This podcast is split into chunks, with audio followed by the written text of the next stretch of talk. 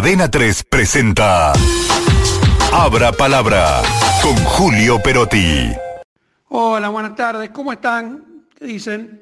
Justo en las últimas horas no, nos ha llamado la atención un video en el que un señor, Steve Forbes, editor de una influyente revista norteamericana que lleva su apellido, le urge al presidente Javier Milei que avance con la dolarización.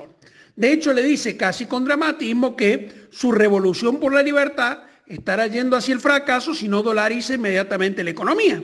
Y le pone a Milei la responsabilidad del futuro del libre mercado mundial. Si no, escuchen esta frase. Estimado presidente Milei, sobre sus hombros descansa no solo el futuro de su país, sino también la causa de la libertad y de los libres mercados del mundo. Pero, ¿quién es Steve Forbes? No? ¿Qué, ¿Qué, autoridad tiene para, para opinar en este sentido? Bueno, es Malcolm Steven Steve Forbes Jr., un hombre que nació en Morristown, Nueva Jersey, en julio de 1947, o sea, tiene 76 años, es un periodista, editor político, político republicano de pura cepa, o sea, lo mismo que decir un libertario como Milley. De hecho, Forbes intentó dos veces ser candidato a la presidencia de los Estados Unidos en 1996 y 2000, pero obviamente no pasó el corte de las primarias.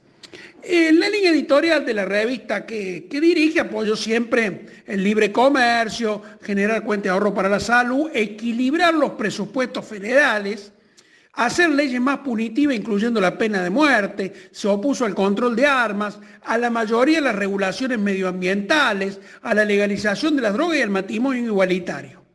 Nada de eso pasaba el tamiz de Forbes. Pero ¿qué, qué más decía? No, miren, una frase que uno encuentra en una de sus declaraciones.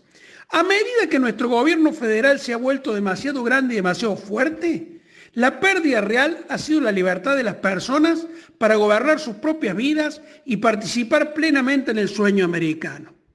Bueno, como observarán, cualquier parecido con la prédica de mi ley no es pura coincidencia.